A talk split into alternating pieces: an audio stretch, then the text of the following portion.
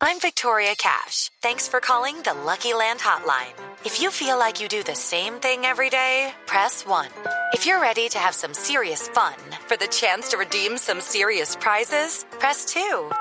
We heard you loud and clear. So go to LuckyLandSlots.com right now and play over 100 social casino-style games for free. Get lucky today at LuckyLandSlots.com. Available to players in the U.S., excluding Washington and Michigan. No purchase necessary. VGW Group. Void where prohibited by law. 18 plus. Terms and conditions apply. Nueve homicidios en municipios de esta subregión. Mateo Baos. Siguen los operativos contra la criminalidad en el Bajo Cauca antioqueño. En las últimas horas las autoridades capturaron a 16 presuntos integrantes de los caparros que estarían involucrados en el homicidio de nueve personas en los municipios de Cáceres y Tarazá. Entre los capturados se encuentran alias El Flaco, que sería el jefe de sicarios de esa organización y estaría ordenando los homicidios desde Cartagena. Además fue capturado alias Tripilla, hombre de confianza de alias Caín, Máximo Cabecilla y uno de los más buscados en Antioquia. Sobre el tema el coronel Giovanni Huitrago, comandante de la policía Policía Antioquia. Cuatro de ellas son notificaciones en centros carcelarios, las otras eh, 12 capturas se hacen efectivas en lo que es el municipio de Caucasia, Cáceres y Tarazá, una en la ciudad de Cartagena. Alias Tripilla también sería el responsable de tres homicidios en zona rural de Tarazá, ocurrido el pasado 24 de junio. En Medellín, Mateo Baos, Blue Radio. Son las 8 de la noche. Aquí comienza Mesa Blue Vanessa de la Torre.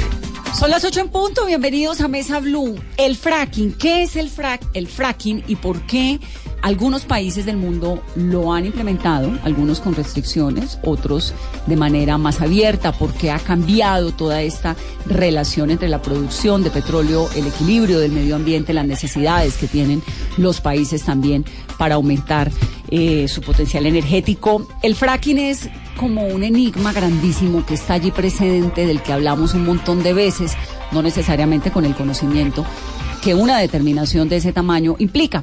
Así que he invitado a Mesa Blue en el día de hoy a tres personas que nos van a explicar el fracking desde diferentes aspectos, cuatro en realidad, y vamos a tratar de hacer eso, de desglosar lo que significa el fracking para el país, para el mundo, de por qué es importante o no, por qué se puede llevar a cabo o no, cómo es la mejor forma etcétera. Bienvenidos, Carlos Leal es el presidente de la Junta Directiva de ACIPET, que es la Asociación Colombiana de Ingenieros de Petróleos. Carlos, bienvenido. Bueno, Vanessa, muchas gracias por la invitación. A usted obviamente le gusta el fracking. Eh, sí, creo que es una tecnología que estamos en capacidad de realizar y que el país la necesita. Rodolph de Main es el presidente de Yellow, Green Yellow para Colombia y para Panamá, que es una empresa enfocada en la gestión energética y en la implementación de energías renovables, no necesariamente de fracking. Así es, exactamente. Así que muchas gracias por la invitación. Nosotros eh, estamos efectivamente especializados en la parte de transición energética y no efectivamente tanto sobre el fracking, claramente. ¿Usted es francés? Así es. Francés. y Manuel Rodríguez fue eh, ministro de Medio Ambiente en Colombia, el primero gerente general del Interena entre el 90 y el 94 y además es una autoridad en todo esto que tiene que ver con desarrollo y medio ambiente. Manuel, bienvenido. Bien, muchas gracias por la invitación, muy amable. ¿A usted no le gusta nada el fracking? No, bueno, mi posición hace cinco años o algo así fue solicitar una moratoria porque considerábamos que no había los suficientes elementos para tomar una decisión. En ese momento me pareció que nos pareció a tres organizaciones, el Foro Nacional Ambiental que yo presido, eh, WWF y de Justicia, que lo más razonable era solicitar una moratoria mientras se allegaba muchísima más Información. información y se podía tomar una decisión que fuera razonable. Y Juan Pablo Ruiz es economista de la Universidad de los Andes, tiene una maestría en gestión ambiental de la Universidad de Yale y ha integrado la comisión de expertos para el estudio del fracking creada por el gobierno nacional. Juan Pablo, buenas noches. Buenas noches, Vanessa, ¿cómo estás? Bien, Juan Pablo. Bueno, comencemos tal vez como por el principio. ¿Qué es el fracking, Juan Pablo? Bueno, el fracking es una técnica que se ha venido desarrollando fundamentalmente a lo largo de estos de este siglo, digámoslo así, donde lo que se hace es una perforación mucho más profunda que las tradicionales, hasta 4.000 o 5.000 metros de profundidad, y luego se fractura la roca en la cual hay remanentes de petróleo que se sustraen y se llevan a la superficie. Esa, Ese- esa roca, cuando usted dice que se fractura la roca, ¿es que el subsuelo? Esa roca, claro, es roca que está a 4.000 o 5.000 metros de profundidad y que se, se fractura para sustraer de ahí el petróleo remanente que hay en la roca. o sea, adentro de la tierra más profundo de lo que usualmente es un potro, un pozo petrolífero? Sí, generalmente podemos estar encontrando el petróleo a 2.000, a 3.000, bueno, también a 4.000 metros, pero generalmente el, el fracking sí significa profundidades mayores. ¿De dónde surge el fracking? Bueno, surge eh, de los Estados Unidos, en los Estados Unidos donde empieza a desarrollarse esta tecnología que pretende ganar la autosuficiencia en energética en los Estados Unidos a través de, de desarrollar esta fracturación que, entre otras, se hace eh, subsidiada, digamos, por el gobierno de norteamericano durante el periodo de Obama y luego es ahora en ese periodo de Donald Trump cuando ha tomado mucha fuerza el fracking comercial. Primero hubo una etapa de, de investigación, digámoslo así, de desarrollo tecnológico y luego ya un uso masivo de esta tecnología. De hecho, nosotros en la comisión interdisciplinaria eh, revisamos, había cerca de, de 11.800 artículos indexados referidos al fracking que todos hacían referencia a diferentes momentos, digámoslo así, en la evolución de esta misma tecnología, porque es una tecnología que ha evolucionado significativamente en estos 20 años. Estaba revisando para la preparación de esta entrevista que el fracking, la primera vez que se hace una exploración pues importante y significativa fue en Estados Unidos en 1940 y de allí comienza a llegar a otros países del mundo, luego Rusia, etcétera. ¿Por qué se demoraron tantos años del 40 hasta el 2010, que es cuando Obama casi que le mete pues la ficha y, logra unos resultados que hoy en día están siendo pues importantes en la economía de Estados Unidos? ¿Por qué se demoraron tanto tiempo? Bueno, primero porque el fracking que se hizo inicialmente era así fracturamiento de la roca, pero no con la intención de sacar el petróleo de esa roca, sino fundamentalmente de perforar esa roca para llegar a los bolsones de petróleo a, los que se pretendía eh, arribar. Luego es cuando ya se desarrolla, no para llegar a los bolsones de petróleo tradicionales, de lo que se llaman los yacimientos convencionales, sino para extraerlo de la roca misma. Entonces es allí donde empieza la intención de hacerlo con uso comercial. Y eh, entonces se demora por eso, porque estaban haciendo como un, proceso de investigación. ¿Y en qué momento, cómo arranca? Digamos, arranca principalmente como un chorro grande de agua a presión y luego se le van agregando otros minerales o los minerales entran de una cuando la técnica del fracking se la comienzan a, comienzan a desarrollarla.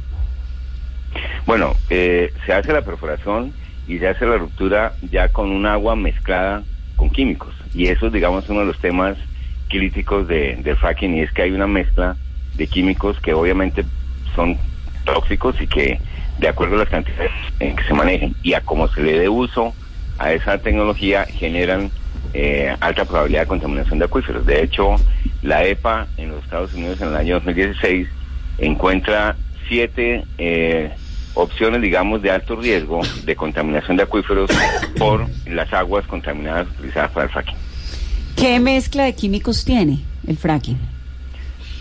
Bueno, eh, digamos que los químicos son de diferente de, de, diferente origen, no son siempre los mismos, depende mucho de la de la, de la estructura de la roca y adicionalmente también ha habido una evolución importante en las en las densidades y en las mezclas de esos químicos, de tal forma que eh, hubo un tiempo donde la digamos las empresas que hacían la, la la, la perforación reservaban como parte digamos de su know-how el tipo de químicos que se utilizaban. Ya en este momento eh, es obligación de todas las empresas que utilizan eh, la técnica del fracking el hacer público eh, las mezclas y los químicos que van a utilizar. Uh -huh. Como para informarle a la sociedad qué es lo que están metiendo dentro del subsuelo. Correcto, correcto. Porque anteriormente lo hacían a, como reserva, digamos, de, de, de, del conocimiento y de la investigación, pero hoy día pues eso ya es público. Bueno, Juan Pablo, pues muchas gracias. No, no, con más gusto. Es Juan Pablo Ruiz, que es economista de la Universidad de Yale, como les decía, de los Andes, con maestría en gestión ambiental de la Universidad de Yale.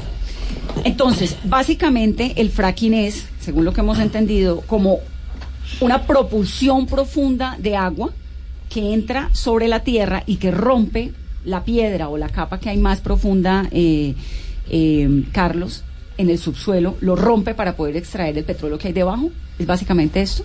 Eh, sí, efectivamente, eh, bueno, quisiera eh, ampliar un poco la, la, la, información sobre el fracking, ¿no? El fracturamiento hidráulico efectivamente pues es una tecnología que lleva 70 años siendo aplicada a nivel mundial. Se aplicó inicialmente para efectivamente estimular las zonas eh, de hidrocarburos llamadas yacimientos convencionales que son areniscas o calizas. El, el fracking llamado hoy día eh, es una técnica de fracturamiento hidráulico efectivamente de la misma características que Acuérdese se que, hizo yo estoy siempre. tratando de desglosar esto Sí. para que lo entienda el que no entiende nada. Sí. Entonces es como que lo que yo entiendo, a ver Sí. si estoy bien, hay una capa de, de- hay una piedra sobre lo más profundo de la tierra y esa piedra hay que romperla, porque debajo de esa piedra puede haber petróleo. Sí, no, básicamente en eso. la- digamos que en la formación, abajo, a estas profundidades, que, que es lo que siempre se ha hecho en la industria del petróleo, es perforar para producir los hidrocarburos que están almacenados ahí por muchos millones de años donde se maduraron. Entonces, básicamente están sometidos a presión y temperatura. Lo que hacemos es perforar y producir esos hidrocarburos que están en una roca que llamamos almacenadora, un- una, una arenisca, que es como una esponja. La- las nuevos eh, retos por encontrar hidrocarburos llegaron a buscar petróleo en otras partes, que eran donde se generaba la roca, que era donde estaba, eh, digamos, toda la materia orgánica depositada y donde se sometió a presión y temperatura para que se formaran los hidrocarburos. Esa roca es la que está buscando el fracking a través de la perforación de pozos horizontales y el fracturamiento para permitir que fluya el, el- el petróleo hacia los pozos. Cuatro mil metros son cuatro kilómetros. ¿Sí?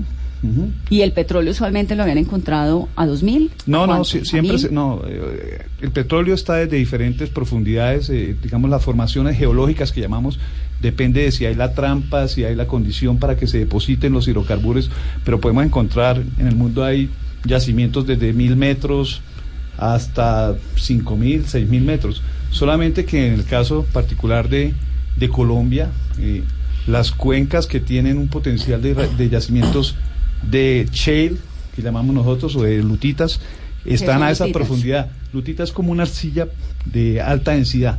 Por eso hay que entrar a perforarla y hacerle unos eh, caminos de flujo hacia el aceite. Por eso es el fracking, ¿no?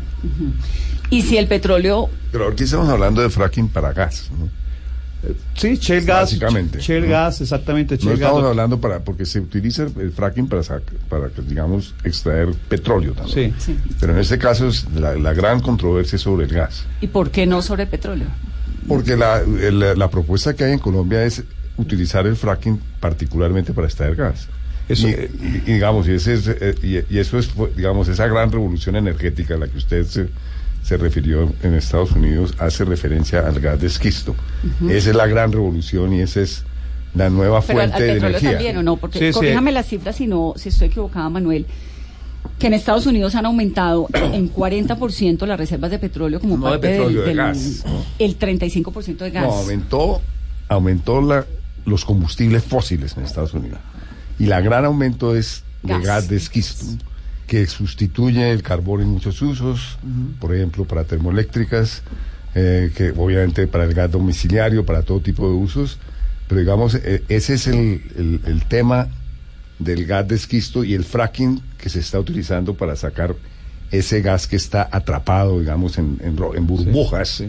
en las rocas, y entonces en el momento de hacer el rompimiento de la, de la, de la, de la, de la roca, la misma presión, salen esas burbujas que están atrapadas, por decirlo así, por diferentes caminos y se atra- y obviamente eh, y por la por, por las diferencias de presiones entonces sale O sea, en Colombia le están apostando a los dos. Sí, es, en, en- en la industria nuestra, realmente hasta que no perfora eh, y se obtienen las muestras de formación y se obtienen las pruebas de producción, no podemos saber de qué balance de fluidos tenemos, si es gas o petróleo. Esperamos que sea gas, que gas es más limpio, como lo dice don Manuel, aquí es, es el que va a reemplazar el uso de carbón, es lo que en los Estados Unidos ha representado una reducción del 40% de emisiones de CO2 por uso de gas en vez de carbón, ¿no? Entonces para nosotros sería mucho mejor poder tener gas que es un es un fluido eh, limpio, ¿no? Entonces, uno en teoría, Manuel lo oye y dice, bueno, pues en Estados Unidos lo están pudiendo hacer, van a encontrar gas en el subsuelo que no estaban encontrando, de golpe encuentran también petróleo que no estaban encontrando. ¿Qué es lo que tiene de negativo? Pues algo debe tener porque para que lo hayan prohibido, para que se haya prohibido en algunos sitios del mundo la, explora- la explotación de gas de esquisto, pues algo, algún riesgo tiene que tener porque Francia, es Bulgaria, la primera Alemania, vez, es la primera vez en la historia de la humanidad, en la historia de la humanidad, en la historia de los combustibles fósiles, que se prohíbe una actividad, que es una actividad altamente rentable. Entonces, entonces llama la atención ese hecho. Eh, y ese hecho, pues, y es muy interesante ver cómo, por ejemplo, Nueva York, que está sentada en un enorme depósito de gas de esquisto, la prohibió. Al, al- el, el estado vecino, con- sentado, digamos, más o menos en el mismo estado de esquís, en el mismo, en el, en el mismo yacimiento, la, la permite. Entonces, digamos, ahí también uno tiene que reconocer que al final el no o el sí sobre el gas de esquisto que se refiere a eh, el no o el sí tiene que ver con los riesgos. Entonces hay gente que dice que los riesgos son aceptables o decide que son aceptables, otros que dicen que no son aceptables. Y realmente es una decisión política al final. Exactamente. No es decir, el, el- el gobernador Cuomo negó el- el fracking porque la, la población de Nueva York estaba muy inquieta con los riesgos que tenía para Sobre la calidad de sus aguas, no para, no para la calidad del agua, ¿no? Y- y la calidad del agua y hay otras ya otras quejas también de la gente que tiene que ver con la congestión del tráfico Con el medio ambiente, la- el- el no y, oxígeno. digamos el tema de la congestión del tráfico el cual aquí no se habla. Hay una tal movimiento de carrotanques extraordinario movimiento de carrotanques que en Estados Unidos que, que es un país con carreteras en cierto momento eh, ciertas vías que utilizaba la población comenzaron a no poder ser utilizadas por la población. Eso incluso llevó a un caso bastante curioso y fue que el presidente de la Exxon puso una acción judicial contra el que se hiciera explotación de gas de esquisto cerca de su casa porque su casa se desvalorizaba en 5 millones de dólares. Por el tráfico. por el tráfico. Y ese fue un escándalo internacional denunciado por Wall Street Journal, no por un ambientalista ca- cal- calienturense. Dijeron, pero un momentico, ¿cómo así que usted sí quiere que en el patio de atrás de todas las casas En de todo el Estados resto de Unidos, Estados Unidos sí, la pero la suya pueda, no? pero la suya no, que porque se desvaloriza? Eso, impli- eso habla de, de otro tipo de riesgo. Sí. Entonces uno en Colombia dice inmediatamente, pero claro, hay el riesgo que tiene que ver con el agua, que tiene que ver con los sismos, que tiene que ver con el, el uso del agua. En fin, hay diferentes tipos de riesgos y como lo dijo Juan Pablo Ruiz, sobre eso hay una abundante literatura. El, la tecnología ha, digamos, se ha evolucionado como toda tecnología. Cuando- Desde cuando yo hice, solicitamos la moratoria hace cinco años a hoy ha habido unos avances bastante grandes que han disminuido los este es riesgos un debate en unos global, casos. Manuel. Es un debate donde haya, donde hay, donde hay yacimientos de esquisto, de gas de esquisto. Digamos, uno de los debates eh, lo creó entre otras con la Universidad Johns Hopkins, que encontró que había riesgos para las mujeres embarazadas. No, entonces ese, ese hallazgo de la Universidad de Johns Hopkins, que a su vez ha sido debatido por otra gente, no sé qué, pues claro, es preocupante, porque se- lo que dice es las mujeres que, que vivían cerca de no sé cuál- de los yacimientos de esquisto, de gas de esquisto, en una muestra muy grande, tuvieron unos nacimientos prematuros, con unos, obviamente con los riesgos que significan los nacimientos prematuros. Entonces también hay unos riesgos para la salud. En fin, hay diferentes tipos de riesgos, unos altos, otros bajos, como en todo tipo de actividad humana. Eh, y finalmente, pues hay unos países que han resuelto no af- af- afrontar esos riesgos y otros que sí han resuelto afrontarlos por razones económicas. Carlos. Yo quisiera eh, ampliar sobre el tema de que por qué los países toman las decisiones o no de dar eh, moratorias o de decidir la exploración y explotación de estos recursos. Que son los siguientes, los digo rápidamente. Francia, Bulgaria, Alemania, Reino Unido, Sudáfrica, República Checa y España. Sí. Suiza, Austria, Irlanda del Norte e Italia. Y varios estados de Sí, Estados Unidos. y, a- realmente uno, uno lo que puede inferir acá es que estos no son recursos estratégicos para estos países, para la mayoría de estos países. Tienen otras fuentes de energía, tienen otras maneras de, de solventar lo- el tema de los recursos, el tema de sus, in- de sus economías.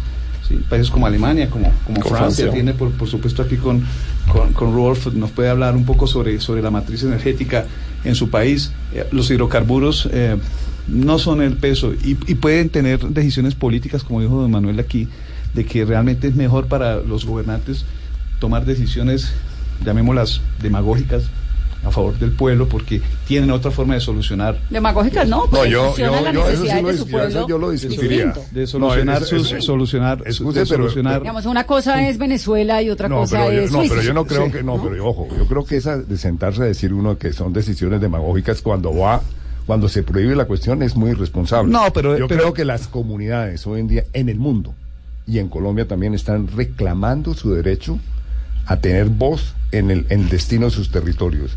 Y si una comunidad, como fue la de Nueva York, a partir de los estudios que fueron públicos, considera que son miembros, que no vale la pena correr unos riesgos, tiene toda la legitimidad de exigirle a su gobernador que la prohíba. Y a mí me parece que eso, gracias a Dios, existe hoy en día una democracia y no el tema de que hay unos sabios en Bogotá sentados que es bueno y que es malo para unas poblaciones. No, yo, yo, yo quisiera eh, precisar que eh, realmente estoy de acuerdo que las comunidades tienen el derecho de, exigirlo y de- y de- y de pedir, digamos, claridad sobre lo que están sus eh, Sobre gobernantes todo, porque, decidiendo. sobre todo porque Pero- tal vez estamos todos de acuerdo en que el fracking puede tener unas consecuencias irremediables para las fuentes hídricas. No. Puede Yo- tener, sí. no estoy diciendo que las tenga, Sí, esa- puede. Digamos, ese pero- es un- uno de los grandes debates. Pero ¿no? es, es ahí donde yo que- considero que hay, hay que hacer eh, eh, eh, los, los pilotos, la investigación profunda, pero no podemos, a partir de algunos estudios, estamos hablando de más de 11 mil artículos indexados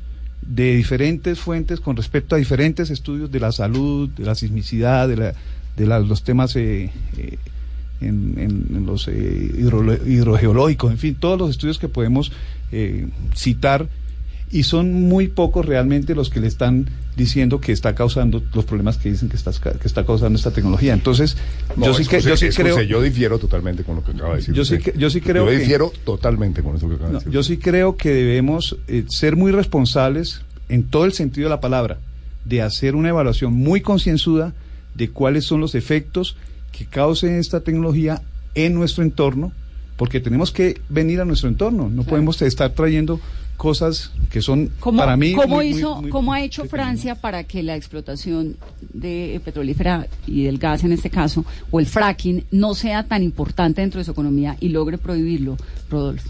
Bueno, básicamente es efectivamente relacionado con la matriz, como decía Carlos, es que en Francia nosotros tenemos más de 70% entonces, de energía entonces, que viene de fuente entonces, nuclear, así que es también otra problemática. Fuente nuclear. Sí, fuente nuclear. No, eh, una parte también hidroeléctrica, entonces, como Colombia, no, y el resto entonces, que es térmica, básicamente. Pero um, es cierto también que se, se identificó entonces, la posibilidad de hacer fracking también allá, pero por midiendo entonces, un poco el riesgo, se decidió entonces, que el riesgo era demasiado alto entonces, por un tema de prudencia, entonces, o para no, no hacerlo, diciendo, vemos cómo podemos trabajar sobre otras fuentes, justamente que son diferentes, pero que son limpias, y es por eso también o sea, el tema, entonces, una parte eólico y solar, que parecía justamente fuentes alternativas interesantes o que no representaban tanto riesgo.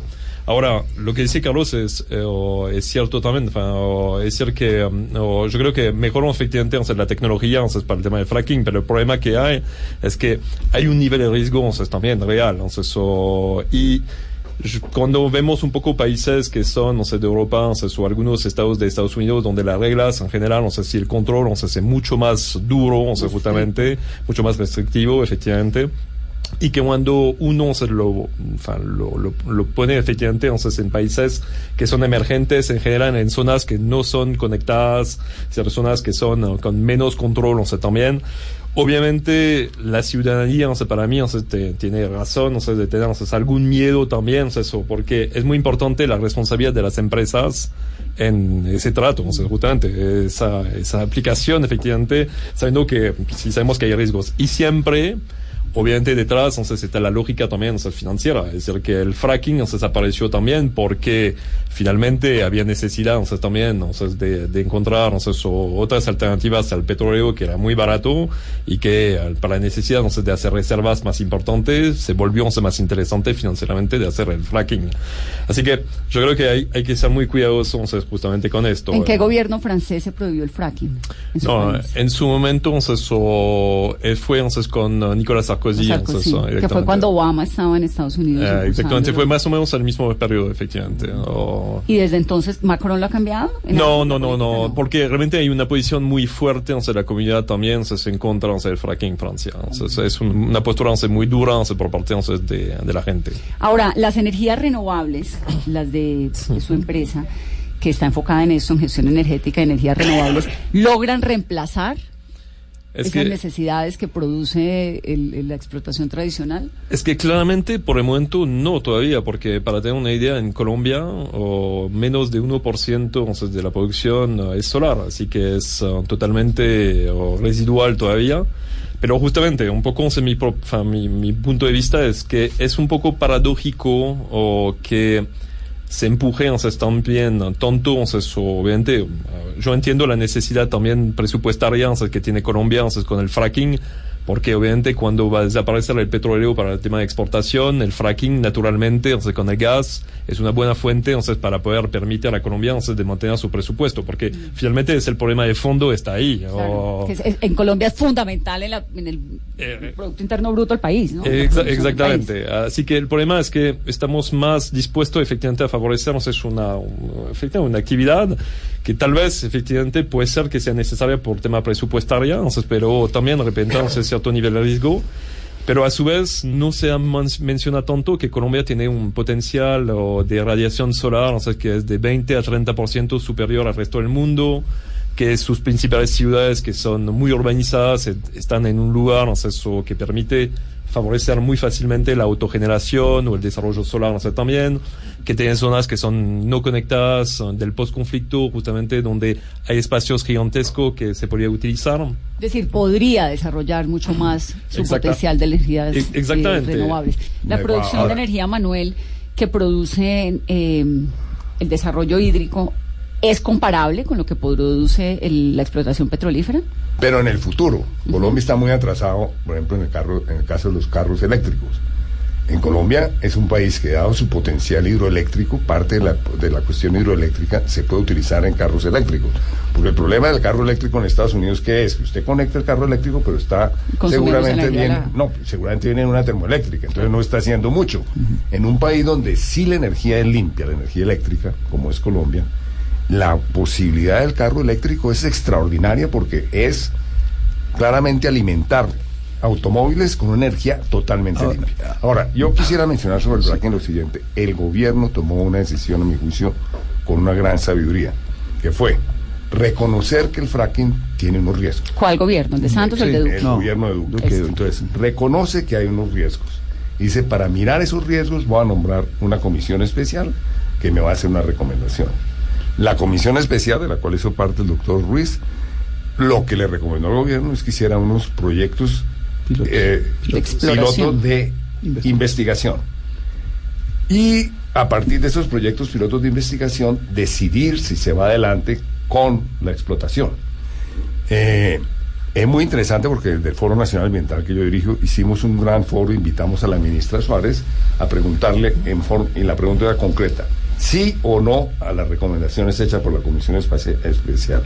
La ministra Suárez fue de una claridad total, dijo, nosotros estrictamente vamos a seguir las recomendaciones de la Comisión Especial. Quiere decir que una vez se haya hecho el proyecto piloto, hacemos los análisis beneficios-costo.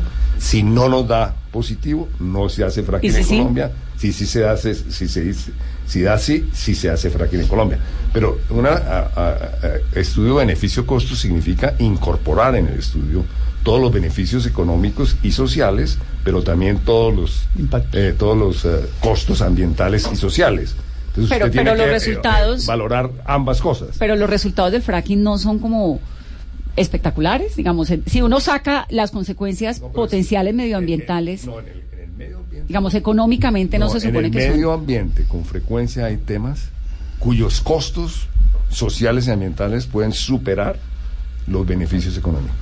O Y sea, es si uno frecuente. saca, si uno saca, Manuel, el Y- y- componente ambiental, el componente del agua, el componente de contaminación, y todo esto que obviamente pues está ahí, que es como... Pero es que no lo puede sacar, es que parte, de la, de parte del análisis es mirar Si si vale la pena. ma- parte de del análisis es mirar si hay contaminación del agua, por ejemplo, si se, produje- si se produ- produjera contaminación del agua por X, Y o Z en el proyecto piloto, entonces valorar cuánto vale esa contaminación del agua en el largo Pero- plazo. al pero el otro Y tema- eso se puede hacer. Eh, y esa es la O decisión. sea, que decir, tomó bueno, el es- yo asumo esta consecuencia No, porque no, no, me, no, me no, no, no, significa... no, no, no, no, no la No. asume.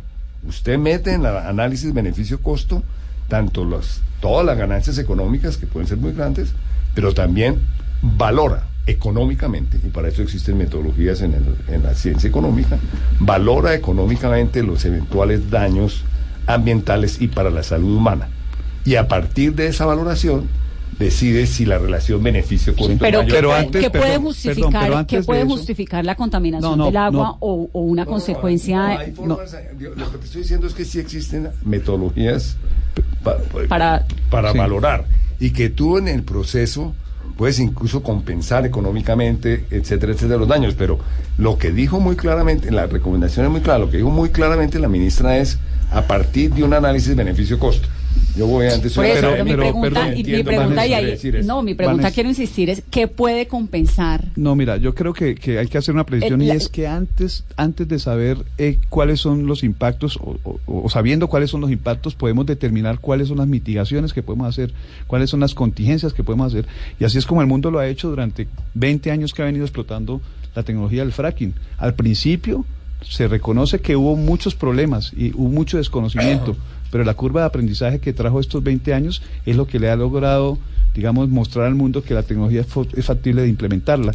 Y una vez se conozcan a través de los pilotos efectivamente cuáles son, digamos, los impactos sociales, económicos, ambientales, podemos definir para el caso de Colombia, tropicalizando, que llamamos, cuáles son las los planes de mitigación y las eh, contingencias que podemos manejar para reducir los impactos si es que los llega a ver.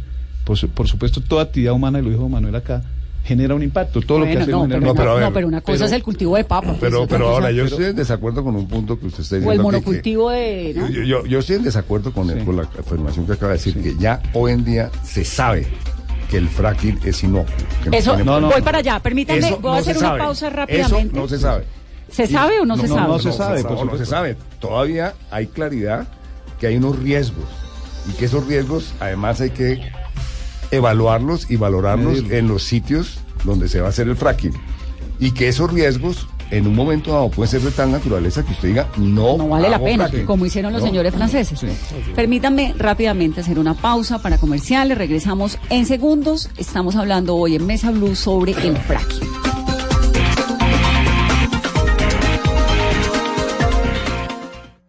Estás escuchando Blue Radio, un país lleno de positivismo, un país que dice siempre se puede. Banco Popular. Doña Susana, si responde la siguiente pregunta ganará muchos premios. ¿Está lista? Sí, ¿Usted abrió un CDT en el Banco Popular? sí. Con el ahorro ganador CDT, siempre ganas. Sin rifas ni sorteos. Ahorra y obtén mayor rentabilidad. Más información en www.bancopopular.com.co. Banco Popular. Somos Grupo Aval. Aplican condiciones. Vigilado Superintendencia Financiera de Colombia. ¿Qué tal una deliciosa torta? Unos ricos pastelitos. Unas exquisitas galletas. Un pan calientico. Con harina de trigo, los farallones. Y es rico alimento. Suave, rendidora. ¡Deliciosa! ¡Y gustadora! Con el trigo de las mejores cosechas, harina Los Farallones. Calidad y rendimiento inigualable. Trabajamos pensando en usted.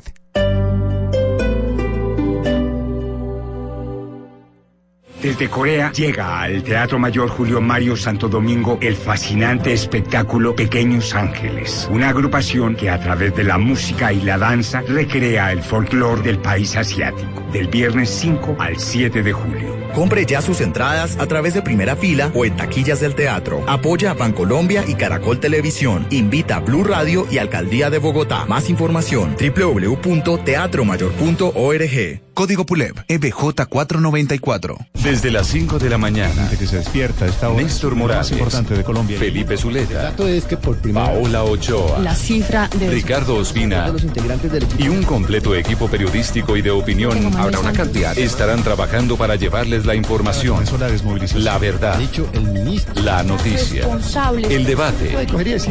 Mañanas Blue, de lunes a viernes desde las 5 de la mañana, por Blue Radio y bluradio.com. La nueva alternativa.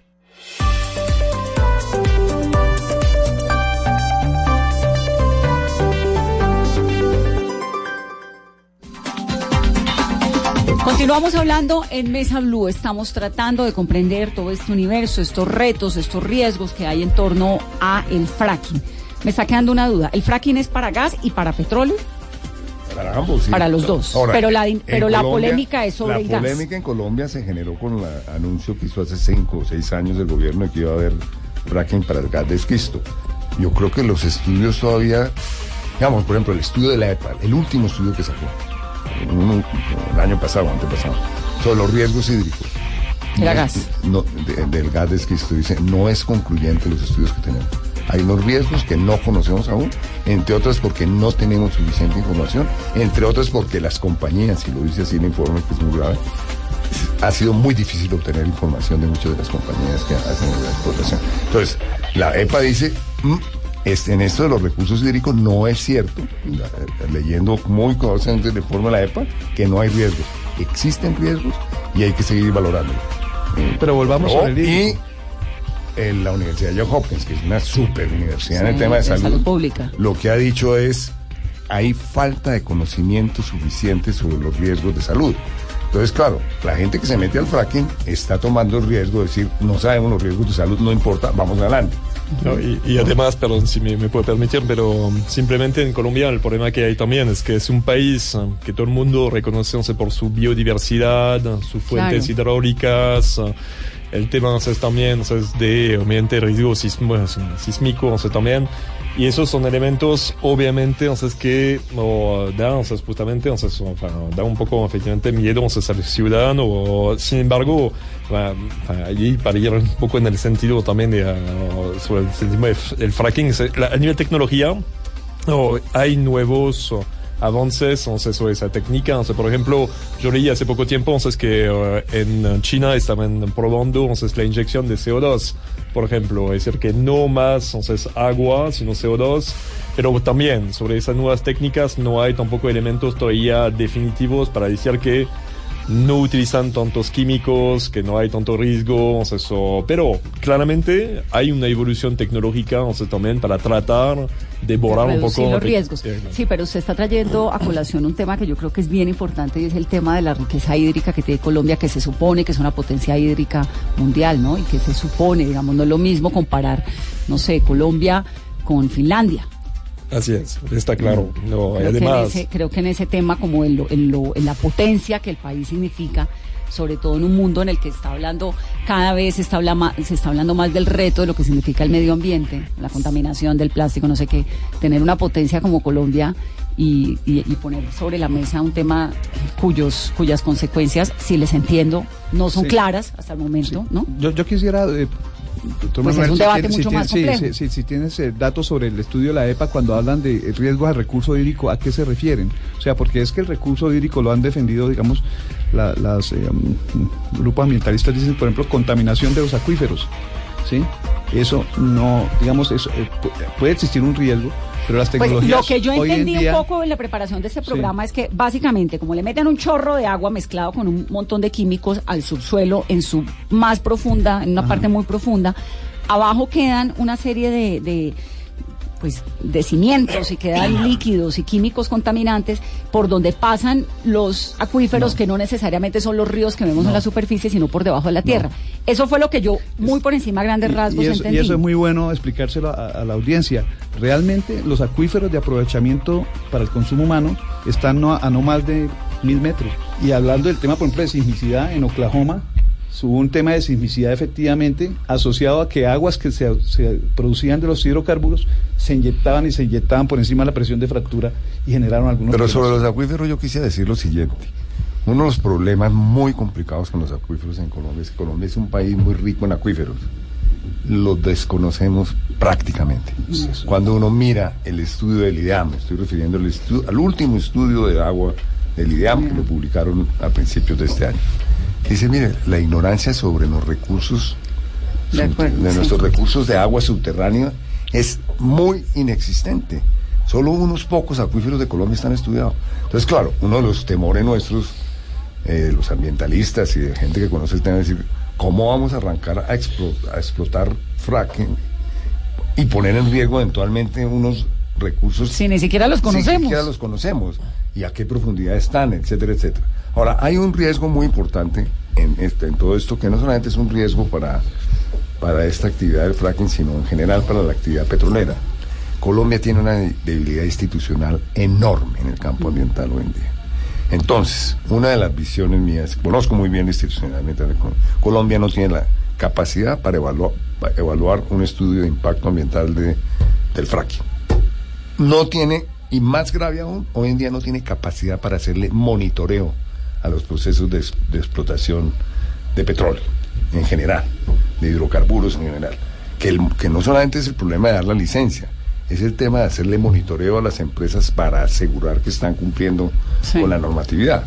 Entonces, la visión mía es que mientras no se fortalezca en forma muy sustantiva la institucionalidad ambiental en Colombia para el caso de la exploración, para el caso de los petróleo, de los combustibles fósiles y para el caso de la minería, Colombia debería que declarar una moratoria, porque es que nosotros no podemos aumentar los riesgos por el hecho de economizarse una plata para hacer el monitoreo, el monitoreo y los estudios. Nosotros tendríamos que tener una institucionalidad ambiental de primer mundo para el caso del petróleo, para el caso del Como carbón, para el caso del oro. estados- ¿Por estados qué de primer mundo? Porque las utilidades de esas, de esas actividades son suficientemente altas como para que el país además garan- le garantice a la población que esas explotaciones están cumpliendo con la normatividad. Entonces, claro, muchas de las tecnologías, como decía, como se decía aquí, hay tecnologías eh, hoy en día, digamos, uno de los hallazgos en Estados Unidos es que con frecuencia muchos de los problemas con el agua fue por mala ingeniería, no, no por, no por, es decir, por mala aplicación de la tecnología. Si, si eso ocurrió en Estados Unidos, un porcentaje importante de los problemas con el agua en Estados Unidos por mala utilización de la tecnología. Imagínense si eso ocurre en Estados Unidos, en un país que tiene una institucionalidad fuerte. Colombia, que es una institucionalidad tan débil, pues sí es un riesgo que el gobierno no puede correr. Entonces, una de las condiciones que puso también la comisión especial esta es que el gobierno tiene que garantizarle al país que tiene una ¿Y de qué institucionalidad manera, suficientemente fuerte. ¿y de qué manera entran a jugar ahí los grupos eh, armados ilegales? ¿O no? Eso no es como la minería ilegal del oro o la minería, no, porque es muy sí, profunda y necesita, es muy No, profesional. esa es una tecnología muy compleja. una Eso. tecnología muy Y, y yo quisiera yo quisiera ampliar un poco sobre lo que dice eh, Manuel. Eh, efectivamente, en Estados Unidos ah, hubo muchos errores en un principio porque también en Estados Unidos la propiedad del subsuelo es propiedad privada. Entonces, cuando empezaron a investigar esta, esta digamos, tecnología, vinieron compañías de muy bajo perfil también a hacer trabajos de este tipo. Hoy en día, sabiendo que es una tecnología de alto riesgo, solamente las compañías de talla mundial son las que están haciendo este tipo de trabajos. Habla- hablando de compañías operadoras y de servicios. Las compañías que van a venir al país y que están, eh, digamos, participando en estos procesos de los pilotos y de los bloques que tienen yacimientos eh, no convencionales son compañías de talla mundial. Hablando de compañías operadoras y de servicios que tienen toda la experiencia y que nos van a garantizar, digamos, eh, de, eh, hacerlo con la, la última tecnología. Pero también importante, y, y quiero eh, resaltar esto, es que efectivamente hace falta institucionalidad, pero sí se están haciendo cosas. Entonces, yo creo que este es un paso a paso. El ¿Se país está es- haciendo qué? Por ejemplo, el proyecto Mejia, ¿sí? que, que, que sacó la Agencia Nacional de Hidrocarburos junto con eh, el, el Instituto Geológico y la Universidad Nacional. ¿Es en donde el proyecto Es, Media? es para la cuenca del Valle Medio del Magdalena donde se piensan hacer los pilotos. Y ese proyecto lo que pretende hacer es la evaluación hidrogeológica de toda esa cuenca para poder tener la línea base y hacer los pilotos con información hidrogeológica muy completa. Entonces, eh, creo que se están haciendo cosas, faltan hacer cosas, falta tener capa- personal capacitado en los entes de gobierno y control que conozcan de esto. Entonces, eh, se está adelantando. Yo creo Entonces, que Carlos, no el, estamos el- de el cero, ¿no? piloto es tomar un lugar en el que potencialmente pueda Uno funcionar varios. el fracking, uno o varios, y hacer la exploración como si fuera una exploración real. Y una vez se hace, se pone sobre la mesa las posibilidades, las consecuencias, cómo se pueden eh, frenar las consecuencias o cómo se pueden balancear, ¿no? Sí, el concepto que nosotros llamamos a eso es urna de cristal. Y es el concepto de que el piloto como tal sea una urna en donde todos los públicos de interés puedan ver lo que está pasando. Hablando de las comunidades, hablando de, los entes de gobierno, hablando de la academia y hablando de todos los organismos que quieran intervenir para ver qué es lo que pasa desde el punto de vista técnico, social, económico, ambiental, en fin, y sacar de ello todas las A conclusiones. mí que- me, da, me queda que una pregunta muy muy seria porque cuando uno ve la lista de los países que tienen que no lo apoyan, está Francia, lo repito, Bulgaria, Alemania, el Reino Unido, Sudáfrica, República Checa, España, Suiza, Austria, Irlanda del Norte, Italia, es decir, unos países súper serios, ¿no? Inglaterra, No te- estamos hablando de- te Inglaterra acaba de aprobar realizar unos pilotos también de, de no convencionales. Por- pero no, además unos estados y varios condados en Estados Unidos, ¿no? Sí, en sí. Estados Unidos es un área grande. No, pero además Estados Unidos, está- lo que usted decía, Manuel, Estados Unidos tiene una institucionalidad pues seria. Ellos respetan no, a mí lugares, voy a dar un además, no sé ejemplo. cómo logran, pero logran a- este equilibrio entre el parque ejemplo. natural y el desarrollo. La Agencia Nacional de Licencias Ambientales tiene 60 o 70 funcionarios, eso es todo. Y Claro. mil subcontratistas. Eso, eso, eso no es serio. ¿A qué horas van a Mil, revisar? mil subcontratistas, es decir, no tienen unas personas de carrera que estén ahí en un proceso meritocrático, que estén bien formadas, que estén adquiriendo experiencias, que, que, que, que se jueguen su carrera en el sector público. En Colombia ya hay experiencia de entidades de control montadas con toda la seriedad. Le voy a dar un ejemplo, ¿no? El Banco de la República es la clásica. La Superintendencia Financiera, después de la crisis del 2007, Colombia montó, después de la crisis financiera de finales de la- del año del pasado siglo, Colombia montó una super, una super superintendencia financiera. Super- ¿no? y esa y, y, y- y cómo la hizo pues con gente bien paga Váyase a la que es de Agencia carrera, Nacional de que- Reintegración. no, que, que gente bien funciona. paga que, reinte- que está ahí que controla los bancos y a la banca en una forma impresionante yo estoy en una junta directiva de un banco y es realmente extraordinaria la labor que hace eso y la profesionalismo de esa entidad la pregunta es ¿por qué no se tiene en Colombia una entidad igualmente importante para cuidar el medio ambiente? ¿Estamos No, subestimando el medio ambiente en Colombia? Pe- Pero, claro, eh, usted tiene el Banco de la República montado profesionalmente, es una entidad extraordinaria, y la Superintendencia Financiera para el- cuidar la banca. Es decir, se está cuidando el, el patrimonio cash, ¿no? La pregunta es, ¿por qué el país no tiene unas instituciones para cuidar su otro gran patrimonio? Que como tú has dicho, un país que tiene una riqueza en aguas enorme, un país que tiene una riqueza en biodiversidad extraordinaria, entonces deberíamos tener una especie de Banco de la República y, y Superintendencia y con, y con minuciosamente, la sí, mayor solvencia, y eso es inaceptable. ¿Eso a qué ha llevado? A que las poblaciones ¿no? a que las comunidades tengan una enorme desconfianza hoy en día en el gobierno en estas materias. Entonces hoy en día yo creo que incluso puede haber exageraciones, incluso se establecen a veces falsos dilemas. Minería sí, agua no. En algunos sitios se puede tener minería y, Y agua también. y agua también. No, eh, a eso en me otros sitios decía que en Estados Unidos en- ese equilibrio entre los parques naturales y la explotación, o, en, o Canadá que lo hacen. En otros perfecto, sitios puede se haber- puede y aquí, ¿por qué no? En algunos sitios hay el dilema. No es cierto que siempre pueda haber que, que toda minería eh, sea compatible con el agua o que toda actividad petrolera sea compatible con el agua.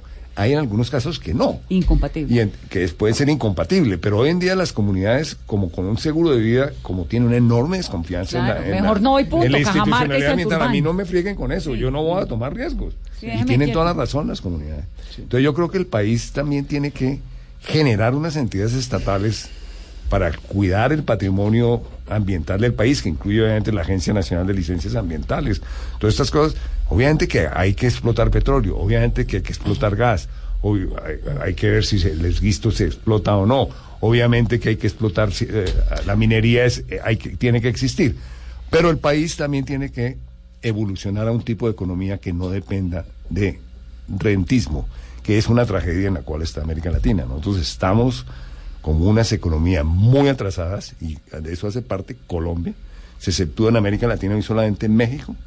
Las grandes economías son las que le añaden valor a sus cadenas de valor, que tienen grandes empresas que están añadiendo Industria. valor, ¿no? industria, servicios, etcétera, y América Latina ha cogido por diferentes razones, vamos a analizarlas aquí, por el camino fácil del rentismo. Entonces busquemos El petróleo, Venezuela. busquemos El oro, no sé qué, que acaba de implementar etcétera, etcétera. Entonces, entonces eso es un desastre porque en los países del futuro claramente son aquellos que se meten en la innovación, en el valor agregado, etcétera, etcétera, como ya lo han demostrado las economías emergentes asiáticas. Colombia está metida en una cosa muy complicada y eso no lo dice un ambientalista. El director de la República, del Banco de la República, José Antonio Campo, uno de los mejores economistas de este país, dice, Colombia no puede seguir apostándole en esa forma a los a las rentas del, de la minería y del petróleo, etcétera, etcétera. Colombia tiene que darle una apuesta muy fuerte a la innovación, a la investigación, etcétera, etcétera, para generar una industria de otro tipo. Sí, ahora eso se convierte como en, en qué es primero si el huevo o la gallina, ¿no? Entonces hay que tener una transición, y aquí un poco lo que hablábamos con Rufo te- temprano, es que hay que tener la manera de poder convivir, Sí. equilibrarse, porque los recursos tienen que venir de algún lado también para financiar todo lo que sea transición energética, todo lo que sea otro tipo de industrias, y, y desafortunadamente hoy en día seguimos siendo dependientes de, A mí me de queda generación de materia Yo estoy, yo estoy de acuerdo con usted en eso. El problema es que fíjese que la pasada bonanza, que fue muy grande, no invertimos en ciencia y tecnología.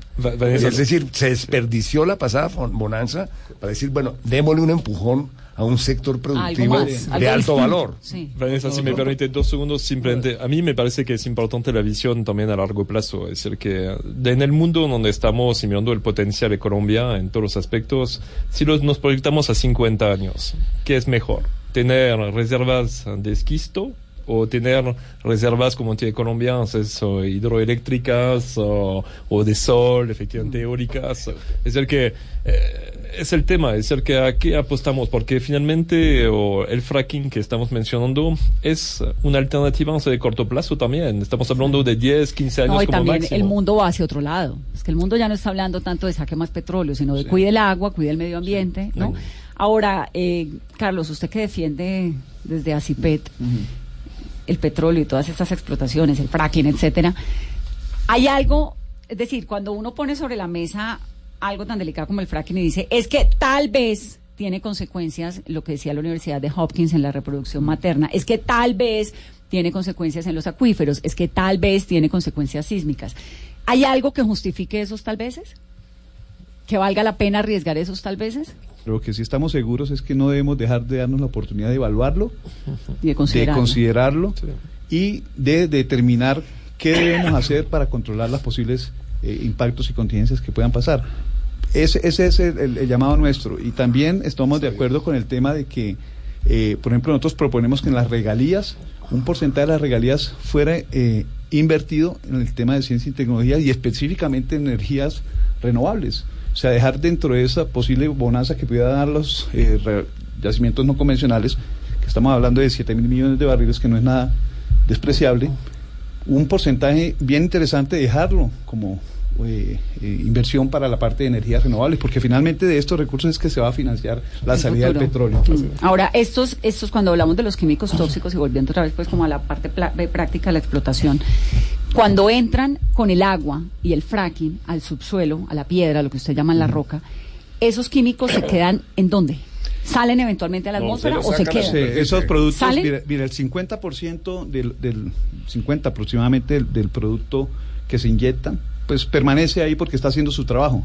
Estos químicos que se le aplican al agua, ¿Que son qué químicos? que son eh, eh, por ejemplo, controladores de arcilla, son, son aluminatos, son productos que utilizamos de hecho en la vida diaria en diferentes concentraciones.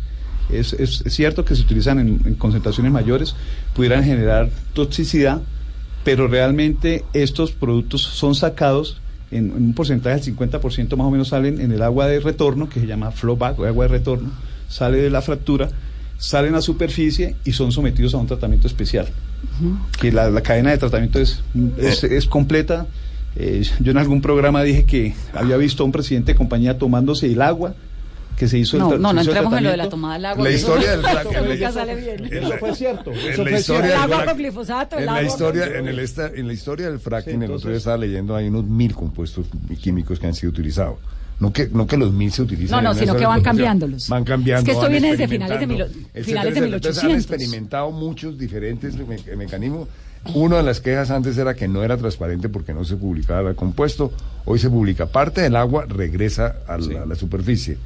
Y uno de los temas es cómo se maneja esa agua en la superficie. Que está Entonces, tóxica. se, se puede manejar muy bien o se puede manejar muy mal. Esa agua sale tóxica. Sí, sí, eh, Sí. tiene problemas. Y se Entonces, rehúsa. Usted tiene que, de- usted tiene que rehusar esa agua después, eh, después cuando ya deja de usarla, tiene que da- darle algún tratamiento para que sea un agua que pueda. Y después la mandan a los ríos. Ah, No, no, no, eh, no, no, no, no, no. Para que Pues pueda. Colombia está prohibido, Sí. prohibido botar agua a los ríos, aguas del uso de la, de la industria del petróleo. Y en Colombia se restringe, de hecho, aquí hay un campo hoy en día en Colombia que tiene la producción de petróleo restringida porque no tienen manera de hacer una de- eh, di- disposición del agua de producción a, a un, a un- a un yacimiento por alguna restricción técnica. ¿no? Bueno, ya Entonces, para hay- terminar, ¿es posible ese equilibrio entre el desarrollo de los recursos que tienen eh, las naciones y el bienestar de sus ciudadanos? ¿Es posible? Yo creo que es posible y es posible porque eh, de esto, eh, esta industria le invierte mucha investigación y desarrollo durante 20 años se han hecho los mejores esfuerzos por tener las mejores compañías, los mejores eh, tecnologías para hacer el desarrollo y, y le estamos apostando a que podemos hacerlo bien hecho. Es, lógicamente hay que hacer una, un- reforzar las instituciones para que haya un adecuado control y monitoreo eh, y hacer los pilotos eh, es la mejor Pero yo quisiera mencionar un tema adicional. En el campo, campo petrolero, cuando se encuentran yacimientos en la mitad de la selva, el desastre es mayor. Por ejemplo, yo en Colombia hoy en día soy completamente en contra de que si, si hay yacimientos de petróleo en la mitad de la selva, jamás se extraigan. ¿Por qué? El problema es cuando usted establece un campo petrolero o minero en la mitad de la región amazónica. Ahí viene después una deforestación de un millón de hectáreas, dos millones de hectáreas, porque se abren los caminos y eso no lo controla nadie. Lo que está Entonces, en cuando, Casanare, cuando, cuando, cuando uno mira el, tema petrolero, en el petrolero y minero en Colombia, debería, Colombia debería vedar totalmente la explotación minera y petrolera en la mitad de la selva. Porque estoy de acuerdo acá con nuestro amigo, Colombia es una potencia en biodiversidad, no puede darse el lujo de abrir caminos para las petroleras o las mineras hoy en día y ac- acabar con la selva. En el pasado eso ocurrió. Mire lo que está pasando en el Guaviare, semejante región tan impresionante y la deforestación. Qué rico que el Estado se concentrara un poquito en a ver si, si podemos realmente es- rescatar el Guaviare. el- el- se me acabó el, el tiempo. tema es institucionalidad y estoy de acuerdo con Manuel con respecto al control, no solamente de la industria de hidrocarburos No, o de, todas. No, sino, todo. sino la ganadería No, todas, no, extensiva, la deforestación. Pues la ganadería, la cosas. la ganadería extensiva en Colombia no debe abrirse una hectárea más de ganado. favor. Para ganado, en Colombia existe un exceso de 12 a 15 millones de hectáreas de- para ganadería. Y todos los en días se Colombia y- seguimos deforestando para ganadería. En Colombia eh, debe ser un delito penal abrir una sola hectárea para la ganadería. Ese es un crimen enorme. En estos días que hice un viaje precioso al Magdalena Medio, entonces estaba teniendo ese debate con un grupo de amigos y yo obviamente me quejaba de la ganadería porque pues el lugar es maravilloso, pero es completamente deforestado. No, pero mire esos esos potreros verdes. Sí, es que cada uno de esos potreros verdes era un bosque. No, el Magdalena Era Medio, el, Mag- el bosque. Magdalena Medio era el- uno de los bosques más ricos de este país. Más, y cada uno de esos potreros lindos donde están las vaquitas ahí ¿Y, y era sabe un cómo desapareció? En parte Magdalena Medio desapareció justamente por las vías que abrió el petróleo. Eh, digamos, esa es una cuestión histórica. Pero va primero lo Pero, pero hoy en día ya el país sí sabe que, que, que tiene que conservar la selva, que tiene que conservar esa extraordinaria diversidad biológica, que Colombia no necesita una sola hectárea más para ganadería y, y que eventualmente grandes yacimientos que quedan en la mitad de la selva no deben explotarse para proteger nuestra selva, etcétera, etcétera. Pero Colombia Claro, tiene ya. que ponerse las pilas en su patrimonio natural. Eh, sí, no hablamos además de ese tema, pero es cierto también que eh, cada año o sea, nos damos cuenta que estamos más también eh, afectados por el tema de la sequía o sea, también. Es decir, que la ganadería, la deforestación, eh, todos esos factores, además el fenómeno del niño, o sea, la niña, están también, o sea, eso, enfin, tienen un impacto muy grande o sea, también sobre Colombia. Y el tema es que a a pesar de que llueve desde no sé cuántas semanas, nos damos cuenta que todavía no estamos en los niveles normales o de relleno de las represas en Colombia. Es increíble. Así que, y eh, estamos entrando o sea, en el periodo del verano. Muy probablemente, o sea, los dos meses que vienen van a haber o sea, es una sequía o sea, muy grande en la mayoría del país. Y todo está relacionado. Así que, obviamente, tenemos que tener conciencia de esto porque, eh, más allá o sea, del tema puntual, o sea, que estamos hablando de la energía, obviamente hay un tema o sea, también o sea, de, de vida, o sea, de los ciudadanos que tenemos De que tomar en cuenta. Exactamente. Rodolfo, gracias. Muchas gracias. Carlos, gracias, Manuel. Gracias, Gracias a ti por tan gentil invitación. Bueno, pues aquí siempre bienvenidos. Esto es Mesa Blue. Que tengan una muy feliz noche.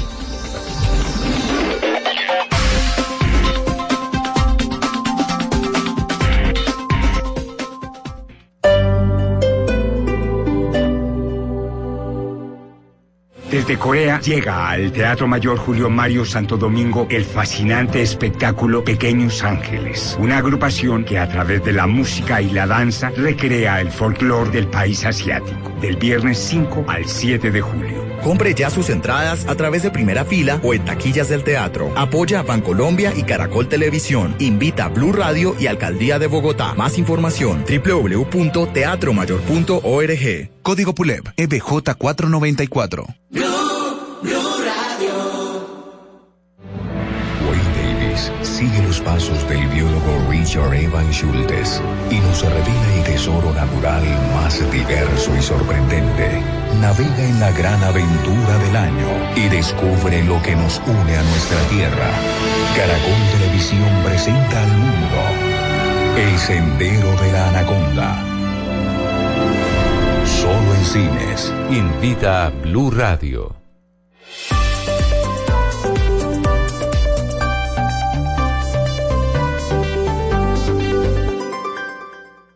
Esta es Blue Radio.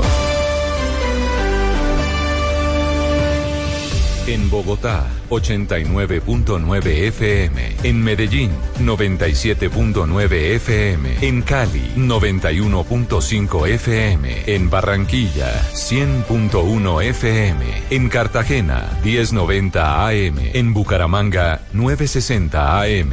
En Tunja, 103.1 FM. En Caldas, 107.1 FM. En Villavicencio, 96.3 FM. En Armenia el norte del Valle 94.1 FM, en Neiva 103.1 FM y en Córdoba 96.0 FM. También en bluradio.com, en Facebook